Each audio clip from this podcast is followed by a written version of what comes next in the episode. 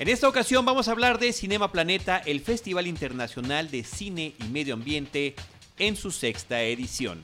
Bienvenidos a Cinemanet. El cine se ve, pero también se escucha. Se vive, se percibe, se comparte. Cinemanet comienza. Carlos del Río y Roberto Ortiz en cabina. www.cinemanet.mx es nuestro portal, un espacio dedicado al mundo cinematográfico. Yo soy Carlos del Río y a nombre de Paulina Villavicencio le doy la más cordial bienvenida a Gustavo Ballesté. ¿Cómo estás, Gustavo? Hola, buenas noches, gracias por la invitación a este espacio. Y no presenté a Roberto Ortiz. ¿Qué me está pasando, Roberto? Pues uh, te has tornado de mente olvidadiza. Lo importante es que tenemos aquí a un invitado de lujo que nos va a hablar de un festival del medio muy importante en este país. Y yo quiero agregar que lo tenemos de vuelta. Gustavo ya ha estado en los micrófonos de Cinemanet en ocasiones anteriores. La última vez fue hace un par de años, cuando hablábamos del festival en el episodio 530, si quieren escucharlo, 530 de Cinemanet cuando estaban en su cuarta edición. Era la cuarta edición, sí, y ahorita ya estamos dos años después en la sexta, a punto de arrancar la sexta edición de Cinema Planeta. Esta edición de Cinema Planeta se llevará a cabo del 8 al 13 de abril del 2014 en el estado de Morelos. Sí, en Cuernavaca, es nuestra casa. Tenemos actividades eh, que están, van, son más amplias que esas fechas que acabas de decir, que son como exposiciones, otros eventos que tenemos que en realidad duran un mes, ¿no? O sea, son del 21 de marzo de este mes al 22 de abril, o sea, un mes de actividades tendremos. Y en medio está Cinema Planeta, que es el festival cinematográfico del 8 al 13. Perfecto. Yo mientras estamos platicando con Gustavo, Roberto, quisiera mencionar cuál es su página de internet, www.cinemaplaneta.org www.cinemaplaneta.org. Si están en su computadora lo pueden ir checando para que vean ustedes todo el tipo de actividades que estaremos discutiendo con Gustavo, pero ahí pueden checarle y ya pueden ir, empezando a hacer su agenda. Exacto. Eso por una parte. Y por otra, su Twitter es Cinemaplaneta, arroba Cinemaplaneta. Pues un festival que ha crecido con el tiempo, que nos da mucho gusto, que nos remite a lo que tendría que ser una línea de acción, no solamente por las instituciones, instituciones mexicanas, sino también en esta manera como prosperan como si fueran hongos los festivales de cine en México y que son festivales que pretenden, que está muy bien en términos de la exhibición y de la búsqueda del cine documental, del cine de ficción, pero que esta parte del medio ambiente me parece que es muy importante en una economía globalizada y en un planeta que cada vez tiene más problemas en términos de deterioro ambiental. Y ahí es donde un uh, festival como este me, me parece que no solamente oferta toda una serie de películas largas y cortos, sino también una serie de inquietudes que se articulan para programar y hacer también labor de conciencia en la población y en el sector educativo. Sí, mmm, nosotros creemos que estas cuestiones ambientales, la, la, mejor manera de, digamos, de promover que la gente sea participativa en este sentido es la cultura, ¿no? O sea, muchas veces creemos que al común de la gente las actividades eh, quizás académicas, por ejemplo, o panfletarias, ¿no? O sea, en términos de, de que te den una información eh, en, un, en un escrito, no son tan atractivas o la gente no se siente tan apegada en, en, estos días como una, como una película, ¿no? Una película que pueda hablar justamente, por ejemplo, de un fenómeno meteorológico, ¿no? Un documental, ¿no? En, en el cual tú puedas ver de alguna manera, pues pues cómo te puede pegar un fenómeno meteorológico o cómo puede los alimentos este, escasear, es decir, diferentes cosas y temáticas que tienen las películas y creemos que esta plataforma es realmente un concepto ideal, ¿no? Es decir, promover la conservación del planeta a través del cine es un concepto que, que en el 2009 cuando nacimos no en México no existía y yo y nosotros eh, somos dos directores en Cinema Planeta, Eleonora Isunza y yo, Gustavo. Este, creemos que esto es un, más bien un festival útil y necesario, ¿no? Es decir, más allá de la alfombra roja y más allá de festejar eh, como este glamour y estos eh, focos, digamos, que, que, tiene alrededor un festival, nosotros creemos que esto es un festival que tiene que ser útil, que tiene que llegar a todos, que tiene que ser accesible, que tiene que no tener un costo, por ejemplo, para poder verlo este, y estar a la mano, ¿no? Si bien las actividades cinematográficas de lo que es propiamente el festival tienen una fecha definida, hay una serie de actividades previas sí. que sí nos gustaría mucho eh, Gustavo, que platicaras, que compartieras con el público de Cinemanet para que pues se fueran integrando, sumando, eh, interesando en estos temas. El 21 de marzo, el día de la primavera, vamos a abrir con un espectáculo que hemos diseñado, creado, a partir de una película que se llama Polen, Alas de Vida, que es una producción de Disney Nature. Y esta película no se ha visto en México, ¿no? Y entonces logramos ya tenerla.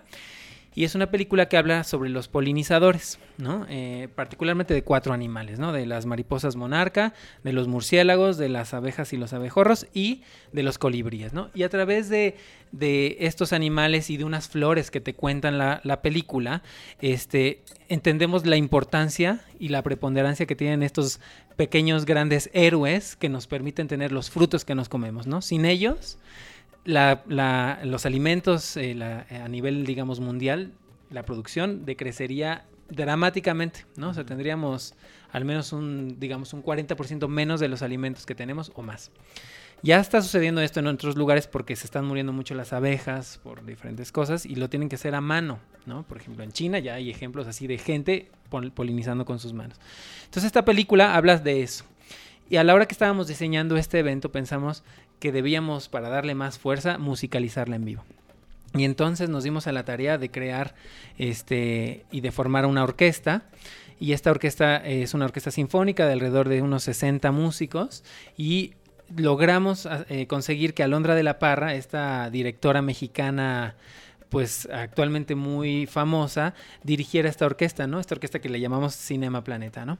Este, y también la película originalmente está narrada por Meryl Streep, entonces mm. para presentarla al público nacional pensamos que también ya que le estábamos desarticulando la película y quitándole su audio, pues había que narrarla en vivo, ¿no? Y entonces invitamos a Regina Orozco, a Ludvika Paleta, a Dolores Heredia y a Jimena Ayala a que cada una de ellas fuera una de las flores que te cuenta ah, esta película. Oye, espérame, te tengo que detener en este momento. Esto está padrísimo, me suena súper interesante. Pero dime una cosa, ¿cómo reacciona Disney con toda esta, como tú le estás llamando, desarticulación de la propia película? Porque luego también estas empresas eh, de Hollywood son muy celosas de cómo se maneja su material.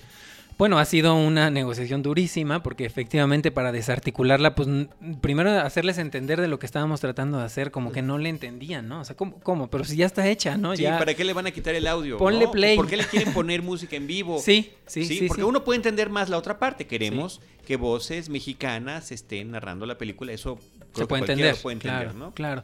Pero a la hora de que les tratábamos de explicar un poco el concepto y de qué se trataba este evento, este, bueno, pues fue difícil, ¿no? Fue toda una negociación que nos ha tomado meses y que todavía seguimos ahí batallando, porque además no solamente necesitamos la, la copia de proyección, sino necesitamos otra copia para ensayar y este, y, y, de pronto no nos entendían que, bueno, pero que sí había que dejarle entonces los audios ambientales, ¿no? Para cuando se vea la cascada, se, se vea una cascada, pues que sí se escuche el agua, ¿no? O, o, el aleteo de los colibríes, pues que sí se escuche. Entonces, pues tuvimos que meternos al programa de edición a desarticularla, ¿no? A, a, a quitarle estas partes para que sí se pudieran interpretar en, en, vivo, ¿no? Pero la música corresponde a la banda original. Sí, totalmente. Pero y ese fue, y otro fue, ese fue otro relajo en el que estamos ahorita porque nos dieron el score, que así se llama la partitura, pero no venía lo que llaman en, en, el argot musical las partichelas, que las partichelas son la partitura, pero ya de individual de cada instrumento. O sea, uh -huh. la partitura del violín, la partitura claro. de la viola. Cada uno es diferente. Ajá. Entonces, ahí nos tienes, llevamos un mes trabajando haciendo partichelas. Oye, no, y... o sea, ha sido durísimo y transcribiéndolo. Y además, como se narra en vivo, entonces la el score de la, de la directora tiene que tener aparte los textos que va a ir también dándoles la indicación para que entren. Bueno, o sea, no, no sabíamos a dónde nos dirigíamos, pero ha sido muy duro. Ahora, eh, ¿dónde va a ser? Porque ese es otro tema interesantísimo. No sí. nada más es todo lo que nos has platicado del tema de la película, de quién lo produce eh, de cómo se va a presentar en México, sino además en dónde se va a llevar a cabo la proyección. Exacto, bueno, eh, como ustedes saben, Cinema Planeta, su casa es el estado de Morelos. Entonces, bueno, primero tenemos una muy buena y fuerte colaboración con el, gobierno del estado de, Morelos eh, para poder hacer este evento, ¿no? Y después, otro aliado que se sumó a esta loca idea fueron Jardines de México que seguramente no conocen porque no ha nacido. Es un proyecto que se va a inaugurar el 21 de marzo, el día de esta proyección. Uh -huh. Inauguran los jardines más grandes de México. Es un espacio gigantesco en donde justamente tienen, pues como todos estos eh, jardines, eh, que están dedicados a diferentes temas, ¿no? Eh, diferentes temas como las selvas, ¿no? Este, por ejemplo, o como jardines como el jardín italiano, el jardín japonés, ¿no? Entonces uno va adentrándose en estos espacios y te vas metiendo en diferentes ambientes de flores, ¿no? De árboles, de caminos, entre, entre lagos. Es un espacio, pues, que vale la pena conocer, o sea, realmente muy mágico. Y nosotros nos vamos a presentar en un foro que tienen ahí, Espectare, que es un foro para 4.500 personas. ¿Es al aire libre? O es, al aire libre. es al aire libre. Es un espacio como si fuera un diamante que baja hacia un escenario. Es, es un espacio precioso y, y queremos que mucha gente vaya, ¿no? Esto es sobre la, la autopista que va hacia Acapulco, en el kilómetro 129, a 30 minutos después de, de Cuernavaca. Está este espacio que se entra por la misma autopista del Sol. Este, y es una entrada libre, entonces es un espectáculo, es un viernes además, entonces vale la pena como ir a empezar ahí el fin de semana y a recibir ahí la primavera con una película pues que habla de la naturaleza, con una música que de verdad va a ser increíble, este, con una directora maravillosa, con cuatro actrices narrándola. O sea, realmente es un espectáculo que estamos muy sorprendidos de que nos haya quedado tan bonito. Pues bueno, esa es una actividad que arranca con broche de oro seguramente el festival, pero hay muchas otras cosas que sería interesante que nos platicaras. Por ejemplo, hay un proyecto padrísimo que tiene que ver con un actor, Bill Pullman, Bill Pullman. que está haciendo una actividad ah, muy interesante y que ustedes van a atraerlo para que él incentive en buena medida este trabajo que hace en Estados Unidos. Exacto, Bill Pullman eh, es un actor eh, de Hollywood, quizás más recordado por películas como. eh, em, seguramente lo, lo vieron en el Día de la Independencia como el presidente de los Estados Unidos. Ujú. This Este, goes for you, Mr. President. Unas frases más ridículas, absurdas y tontas y Exactamente. que recordamos de esa película. Lost Highway de David Ujú. Lynch, Ujú. ¿no? Es otra película que, que estuvo él. The Grunge, una de terror. Este, ha estado en como en, tiene una filmografía muy vasta. Pero, eh, sale en Vida de Solteros en una película que se llama Singles con Cameron, de Cameron Crowe. exacto. Este, de médico cirujano plástico. Sí, sí. Con Bridget Fonda antes de que ella se retirara de la actuación, lamentablemente para todos.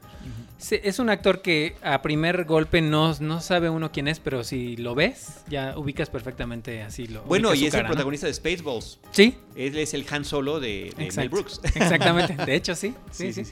Y entonces él em, tiene, salió en una película que con la que inauguramos el año pasado Cinema Planeta que se llama The Fruit Hunters, los cazadores de frutas, y habla sobre un grupo de, de gente que se dedica, es un documental que se dedica a buscar frutas por todo el mundo para conservar sus semillas y eh, tratar de conservar la biodiversidad de las frutas, ¿no?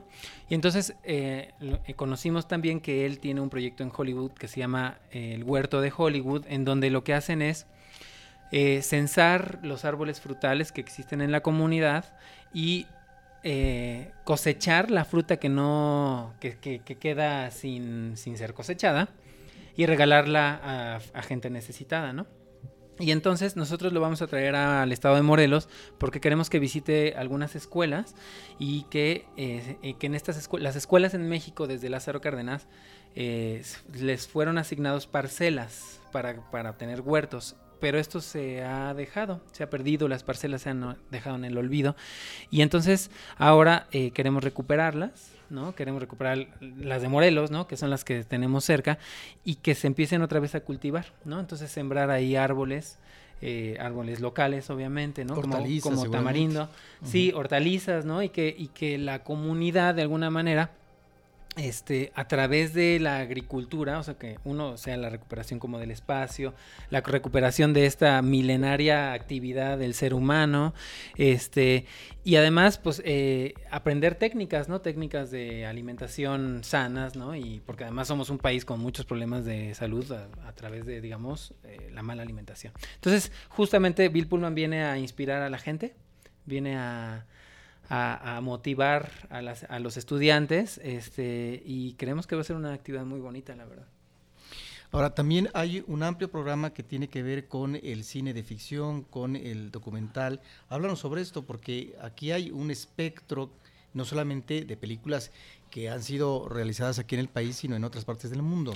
Sí, eh, nosotros tenemos eh, eso, como 60 títulos, eh, 60 largometrajes, la mayor parte de ellos son documentales, también tenemos ficciones, también tenemos trabajos experimentales, tenemos películas para niños o películas para adultos, este, animaciones muy interesantes, eh, como Una historia de amor y de furia, que es una película, una animación brasileña que habla sobre un personaje que va reencarnando y va reencarnando y va reencarnando a través de la historia de Brasil y al final reencarna en el año 1029 en donde los problemas ya son, son, son las guerras y las guerras provocadas por los recursos naturales, ¿no?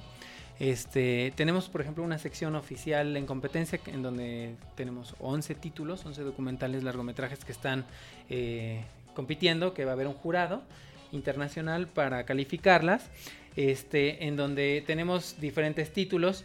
Por ejemplo, eh, Carioca era un río que habla sobre el, la historia del río que le dio nombre a la ciudad de Río de Janeiro y cómo fue este río moldeando la ciudad y cómo la inundaba y cómo la gente iba luchando contra este río y tratando de dirigirlo y cómo este río ha sido una parte fundamental de la ciudad de Río de Janeiro, ¿no? Es una historia que además tiene una técnica de presentarla eh, muy sorprendente o Siempre he sido soñadora, que es una película documental de los Estados Unidos del año 2013 este, dirigida por Sabine Guffart, en donde habla y prepondera un poco la, las diferencias en el desarrollo inmobiliario entre Detroit y Dubai, ¿no? Que justamente son dos eh, aspectos muy divididos porque Detroit está en quiebra y Dubai está a la alza.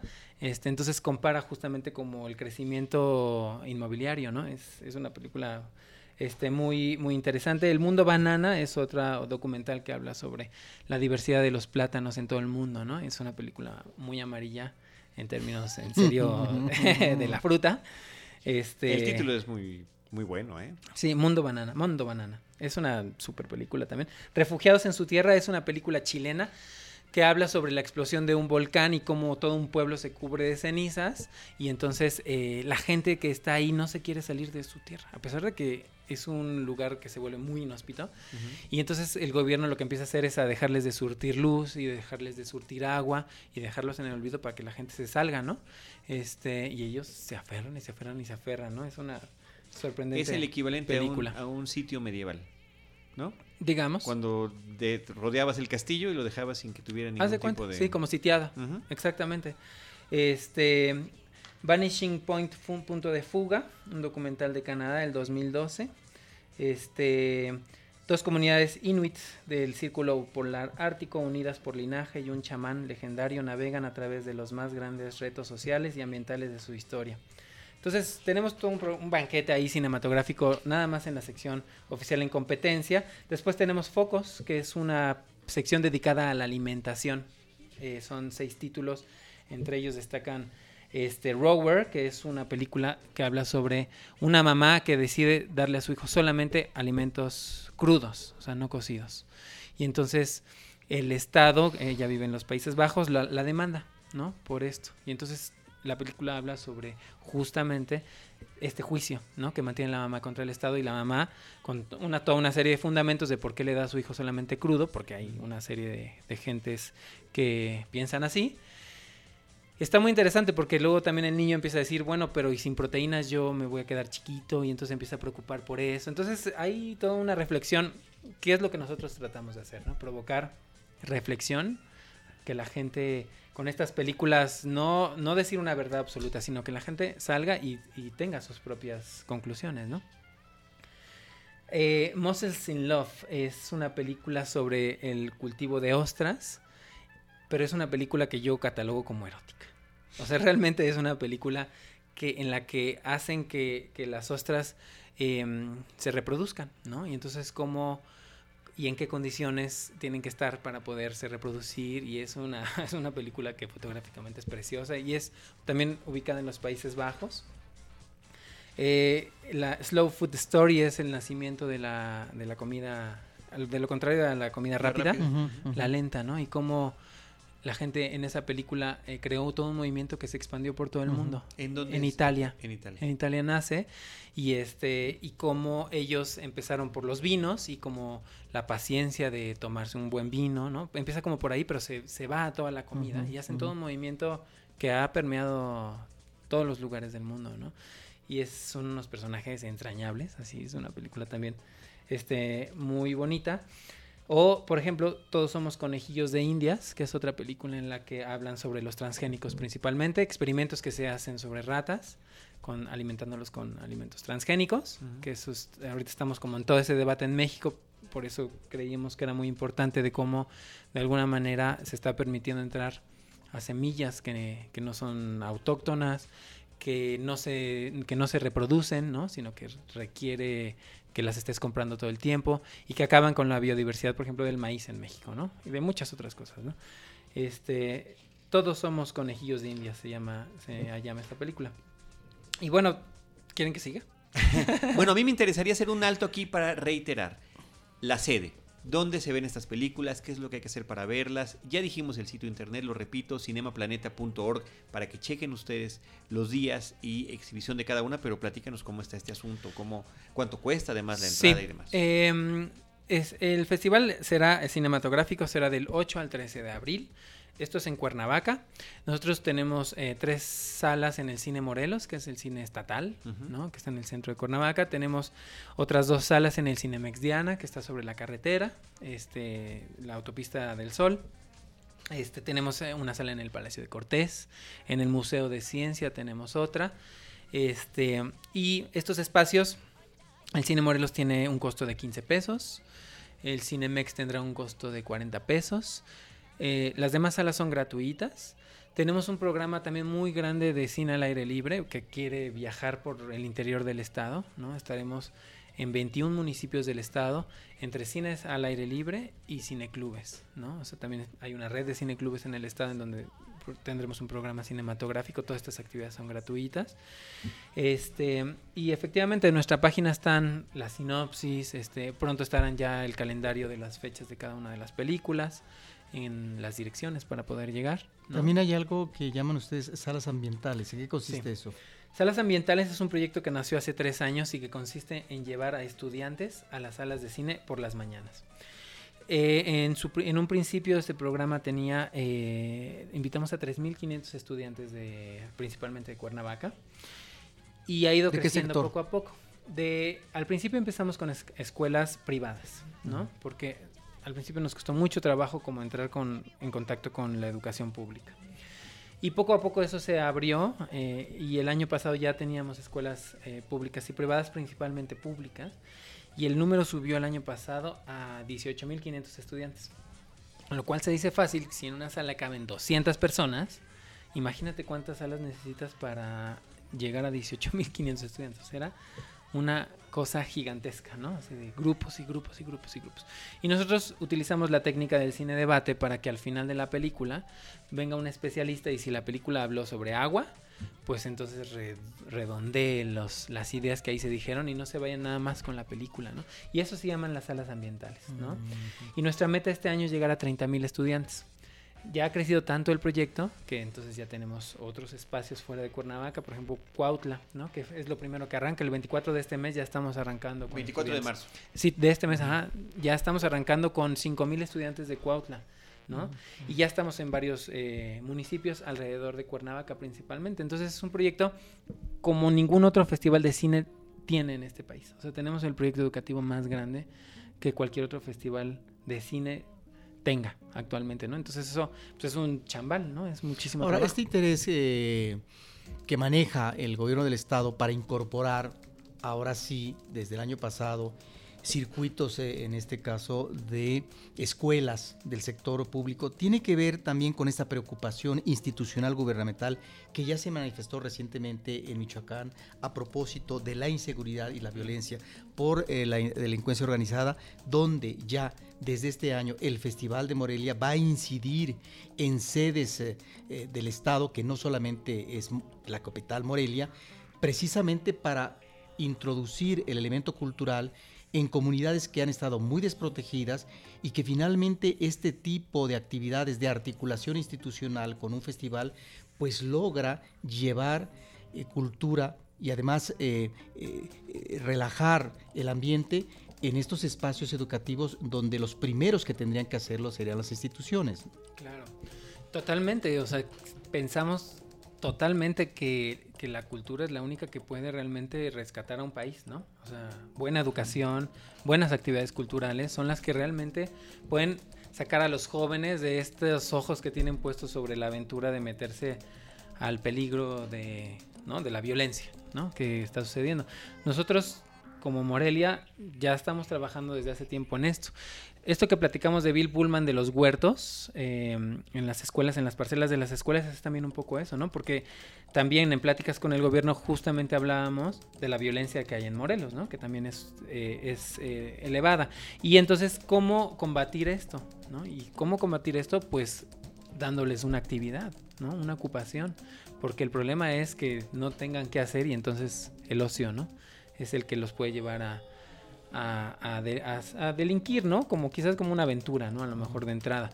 Pero, ¿qué pasa si tienen una actividad específica como crear un huerto, ¿no? Entonces vas como ocupando las horas del tiempo de los jóvenes y les vas enseñando unos nuevos oficios y les vas enseñando unas películas, ¿no? A través de las cuales conocen realidades de otros lugares, ¿no? Y eso estimula, ¿no? Y con que tengamos un niño que él solito empiece a hacer su huerto a lo mejor en su casa, eso ya es un éxito para Cinema Planeta, ¿no? O sea, no necesitamos, como festival, no necesitamos decir tenemos 10 millones haciéndolo. Con uno que, logremos como atraer hacia a lo mejor al cultivo o hacia la realización cinematográfica, ¿no? O hacia estos temas ambientales, Cinema Planeta ya ganó. Y cada niño que tiene una educación de esta naturaleza, que aprende algo así, lo refleja y ellos terminan educando a su familia también. Eso, es, un, eso es un fenómeno a mí que me parece fascinante que he estado descubriendo últimamente y creo que efectivamente ese es el camino correcto. Es, es, increíble esto que están haciendo. Muchísimas felicidades. Eh, Gustavo, a mí me gustaría que justamente nos dijeras en estos años de trabajo, porque previo al primer festival también hubo muchísimo trabajo previo para poder lanzarlo. ¿Cómo has visto esta evolución? Eh, eh, ¿Cómo ha progresado? ¿Y cómo ves tú los resultados hoy en día? ¿no? Que lleguen a este nivel de traer un evento en vivo, que por cierto, yo quiero retomar el tema de, de, la película Alas de la Vida. Eh, es un espectáculo que solamente se va a presentar una vez. Sí. Así será. Sí. Todo este trabajo, este esfuerzo tan extraordinario es para que una vez se pueda realizar el evento. Creo que ya teniendo la partitura escrita y ya teniendo la película separada de su sonido, todo eso sería susceptible a poderla presentar ya en otro espacio mucho más fácil, ¿no? Con, con la orquesta viendo practicando. O sea, creo que ya lo haría muy factible de poderse mover a, otro espacio. Eh, en cuanto a la evolución, siento que, que la sociedad que me ha tocado ver como inclinarse hacia estas temáticas, pues es la morelense, ¿no? Y, y, por ejemplo, las escuelas, ¿no? O sea, ver que regresan cada año, porque a lo mejor de estas 30 mil se, se, dice fácil, pero, pero te puedo así decir los nombres de las escuelas que participan, ¿no? Pa, pa, pa, son nombres y nombres y nombres y nombres de escuela. Y al otro año, ahí ves otra vez que están participando, ¿no? Y después van a ver una película de Cinema Planeta y te enteras que ya en su escuela organizaron este, unas brigadas para la separación de la basura, ¿no? O para recolectar PET. O para ir de salón en salón concientizando acerca de la obsolescencia programada de los aparatos, ¿no? Este, cantidad de temas que también pasamos en Cinema Planeta. Vas viendo cómo sobre todo los jóvenes los van tomando y los van incorporando a sus actividades y van ellos volviéndose partícipes, ¿no? Una espectadora del primer año, que fue a ver Cinema Planeta, organizó ella solita para el segundo una exposición de escultura que era eh, sobre vírgenes, porque ella piensa que si donde pones una virgen la gente no tira basura. Entonces ella eh, quería poner estas vírgenes en las barrancas de Cuernavaca, ¿no? Y entonces logró poner treinta y tantas vírgenes en las barrancas que están actualmente ahí puestas en un recorrido que además tiene como un mapa que puede seguir. Y eso ya fue una iniciativa de una persona que vio dos películas de Cinema Planeta y por sus propios iniciativa. Están ahí y... Sí, pero sí funciona que no tiene la gente basura. Alrededor de la Virgen no, más bien van y limpian y, y como que las mantienen y ya hay grupos de personas que van frecuentemente, ¿no? A lo mejor un poco más adelante está sucio, ¿no? Pero ese punto está bien, ¿no? Pero sobre todo resaltar más que como si funcionó, si no funcionó, una persona como a través de ver una película puede ver la sensibilización. Exactamente, el impacto que puede tener el cine, ¿no? Y me gustaría platicarles también de otro contenido que vale la pena mencionar, que es que vamos a traer a una de las grandes mentes más provocativas de este planeta que se llama Bandana Shiva. Bandana, Shiva es una de las activistas que también está procurando como la, la conservación de las semillas que está que tiene ella un banco muy importante de semillas en la India y que por otro lado eh, es una de las mayores luchadoras en contra de los transgénicos este es una de las mayores luchadoras en contra de Monsanto. Y este y la vamos a traer a Cinema Planeta a que dé una eh, conferencia no que, nos acompañe. Eso será el domingo 13 de abril a las 6 de la tarde en el Parque Ecológico Chapultepec. Ahí la vamos a tener a ella este, y escuchando sus consejos y escuchando un poco su experiencia en, en la lucha por la conservación de los alimentos, ¿no? Y del derecho a los alimentos libres y el de- derecho a las semillas libres y el derecho a la, democracia en ese sentido, ¿no?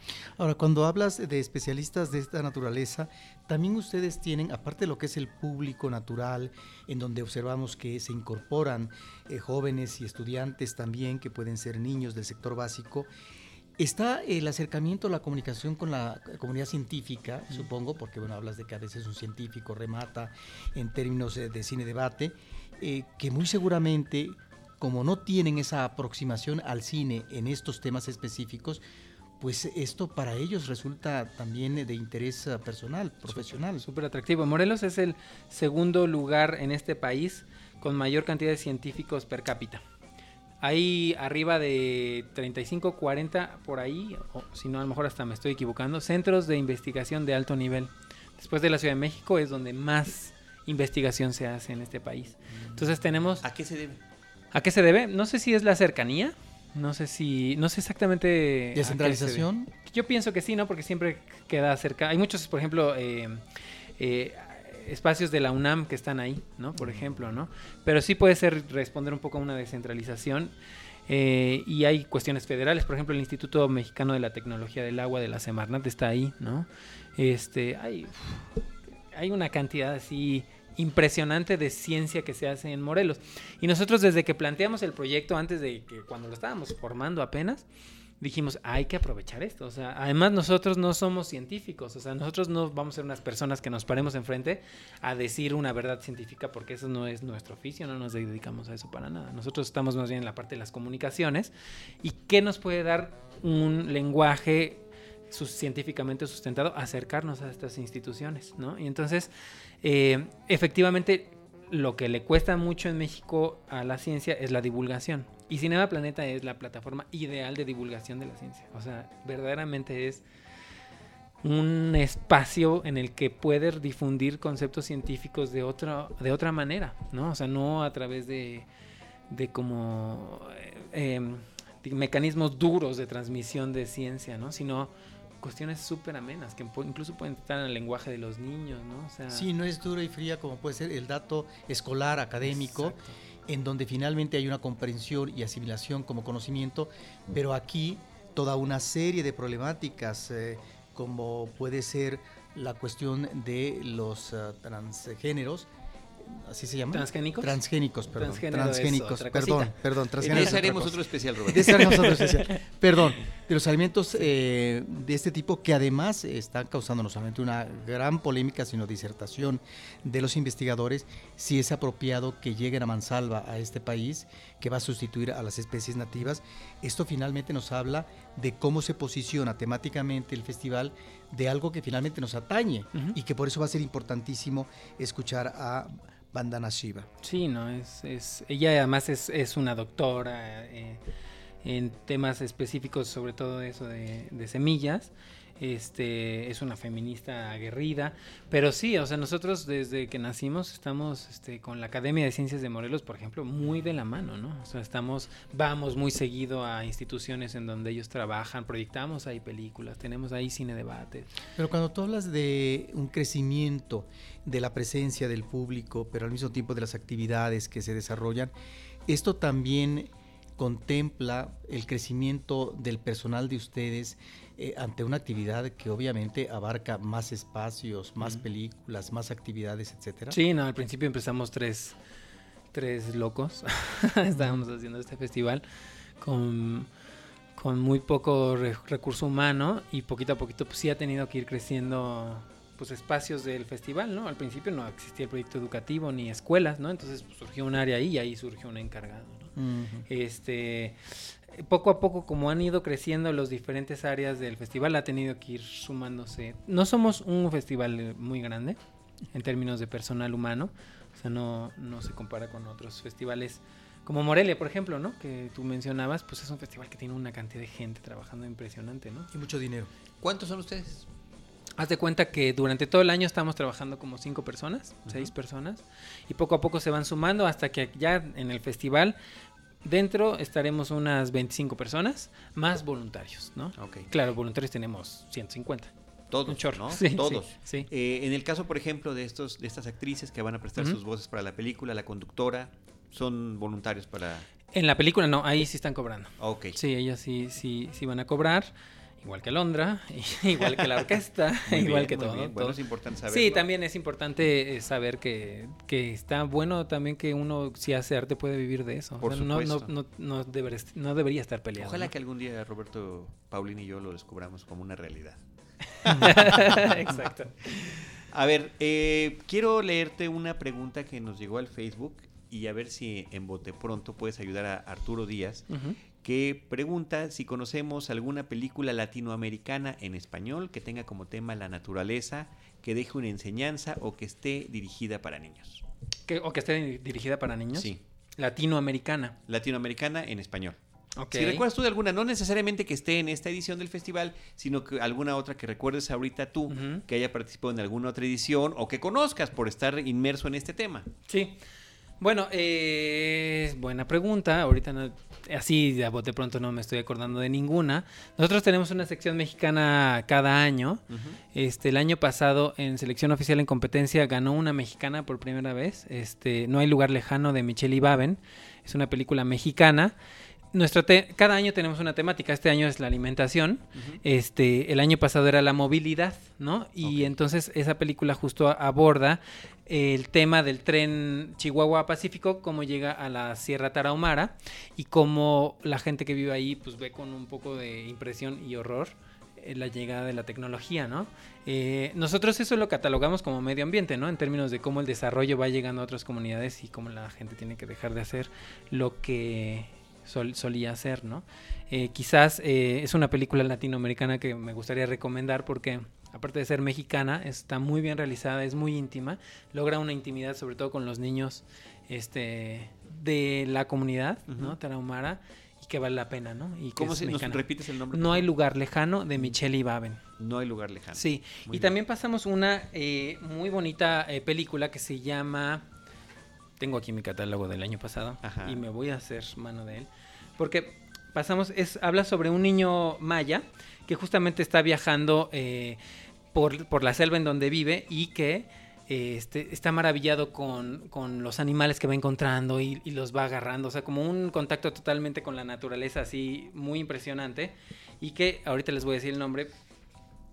Estamos No- pasando las páginas. Estamos pasando las páginas. y- Ahora, de cualquier manera, esta película eh, que va a inaugurar este, este evento el 21 de marzo, me parece que también, digo, no es una película latinoamericana, pero finalmente es una producción de Disney y que va a estar narrada en español y que está Sí. con la orquesta en vivo. Me parece que será muy atractiva.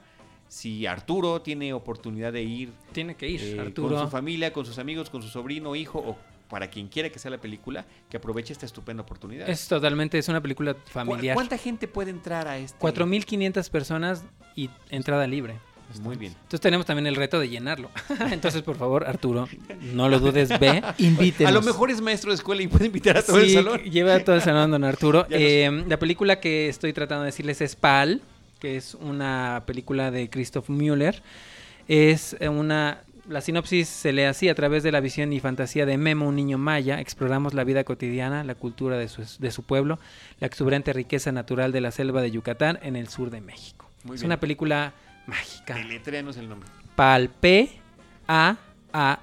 Correcto. Pal. Muy bien. Pues ahí está. Bien bonita. sí. Resuelto. Eh, ¿Alguna cosa con la que quieras cerrar esta charla, Gustavo? Bueno, pues eh, decirles que además de lo que hemos platicado, tenemos secciones, por ejemplo, Palomitas, que es una sección eh, justamente para, para todos los niños. Vamos a tener El Manzano Azul, que es una película venezolana. Vamos a tener El Secreto de los Osos, una alemana. Vamos a traer eh, una película chilena, El Verano de los Peces Voladores. Este, tenemos eh, para los niños muchas actividades. Tenemos una sección invitada de Italia que se llama Ecos, que es una sección también que está súper fuerte. Tendremos una exposición de fotografía hecha con la agencia de China Xinhua sobre alimentación, otra que se llama fototrampeo, que se muestra la técnica de la conservación, que son estas cámaras escondidas y que se activan cuando, un animal se acerca y, y se ve lampareado. Ahora hay videos. Y entonces esos videos, como no tienen un lenguaje cinematográfico clásico, lo presentamos como una exposición de videoarte, Ah, que va a estar todo un cuarto expuesto con estos animales que pasan. Entonces, hay rodadas ciclistas, o sea, realmente hay un, muchísimas actividades. Vamos a tener un taller de reciclaje de imágenes, ¿no? Impartido por Bruno Varela. Este, entonces, bueno, la verdad es que está muy cerca el DF. No hay pretexto para no ir algún día a Cuernavaca. Está lleno de actividades y si lo consultan en la página estoy seguro que van a encontrar una actividad a la cual les pueda interesar y que con esto podamos seguir promoviendo la cultura de la conservación de la naturaleza. Muy bien, pues estupendo. Muchísimas felicidades por todo este esfuerzo Gracias, tan grande. A, a ti, a todo tu equipo. eh, tú como codirector y como fundador, Sí, me imagino, de este proyecto. Pues bueno, enhorabuena por esos grandes esfuerzos y yo creo que al menos nosotros tres estaremos ahí. Eh, ya te faltarán 4.497. sí, pero sí son bien importantes ustedes, por favor no me vayan a fallar. Muchísimas gracias. Gracias. Gustavo Ballesté, codirector de Cinema Planeta. Roberto Ortiz, ¿algún comentario final? No, pues que sí, esta invitación para que también los defeños vayan, es ah, importante lanzarla porque es cierto, vivimos en el ombligo cultural de este país que es la Ciudad de México. Y no consideramos que un fin de semana podemos ir a lugares que están muy cercanos en términos de turismo, de recreación cultural, artística o este festival que me parece que es una extraordinaria oportunidad para ver lo que normalmente no se ve, como decía yo al principio, en los festivales, que tienen otro tipo de programación, cubren otro propósito, y me parece que este festival está conectado con un compromiso que es el de la naturaleza, cómo conservarla y cómo tratar de incentivar al público, que en este caso es el que va a ver este espectáculo, de que seamos más responsables en el manejo del medio ambiente. Me parece que festivales como estos o ciclos como estos tendrían que reproducirse en el país. Y por eso yo resalto esta labor que están haciendo a través de estas salas ambientales y de esta conexión con los sectores privado y público educativo porque es una manera, eh, me parece muy real, muy fehaciente de sensibilizar a los estudiantes que apenas en una corta edad están comenzando a observar, a palpar la realidad del mundo y que mediante este visionaje y este acercamiento a una actividad que se va a convertir en actividad como productiva, como sembrar un árbol o cultivar un árbol o formar un huerto familiar, bueno, ahí es donde encontramos esta traducción en lo que es la acción de cambio por parte del público de algo que finalmente tiene un propósito básicamente de difusión, sí de educación, pero de difusión. Sí. ¿Ven cómo era importante la conclusión de Roberto Ortiz? Roberto, Sí. muchísimas gracias. Gracias, Roberto. Desde estos micrófonos queremos agradecerles a todos ustedes que nos sigan acompañando a través de este podcast. eh, a nombre de Paulina Villavicencio, de Roberto Ortiz, yo soy Carlos del Río. Les invito también, les invitamos también para que nos sigan en redes sociales. Arroba Cinemanet en Twitter. Estamos también en facebook.com diagonal Cinemanet. Lo que estamos promoviendo es nuestra más reciente eh, versión, que es a través del canal de Cinemanet en YouTube, youtube.com diagonal Cinemanet 1. Si pueden, acompáñenos en estos videos. Tenemos ya ahorita más de 140 videos publicados. Nos gustaría muchísimo eh, tener más suscriptores y que compartan, si les gusta o no este contenido, eh, mencionarlo o criticarlo. Pero de alguna manera, pues es otra ventana de exposición de este gusto por el cine que tenemos en Cinemanet. Y por supuesto, en lo que es nuestra columna vertebral, que es el podcast, que se puede escuchar a través de iTunes o directamente en nuestro portal www.cinemanet.mx. En cualquiera de estos espacios, nosotros les estaremos esperando con cine, cine y más cine.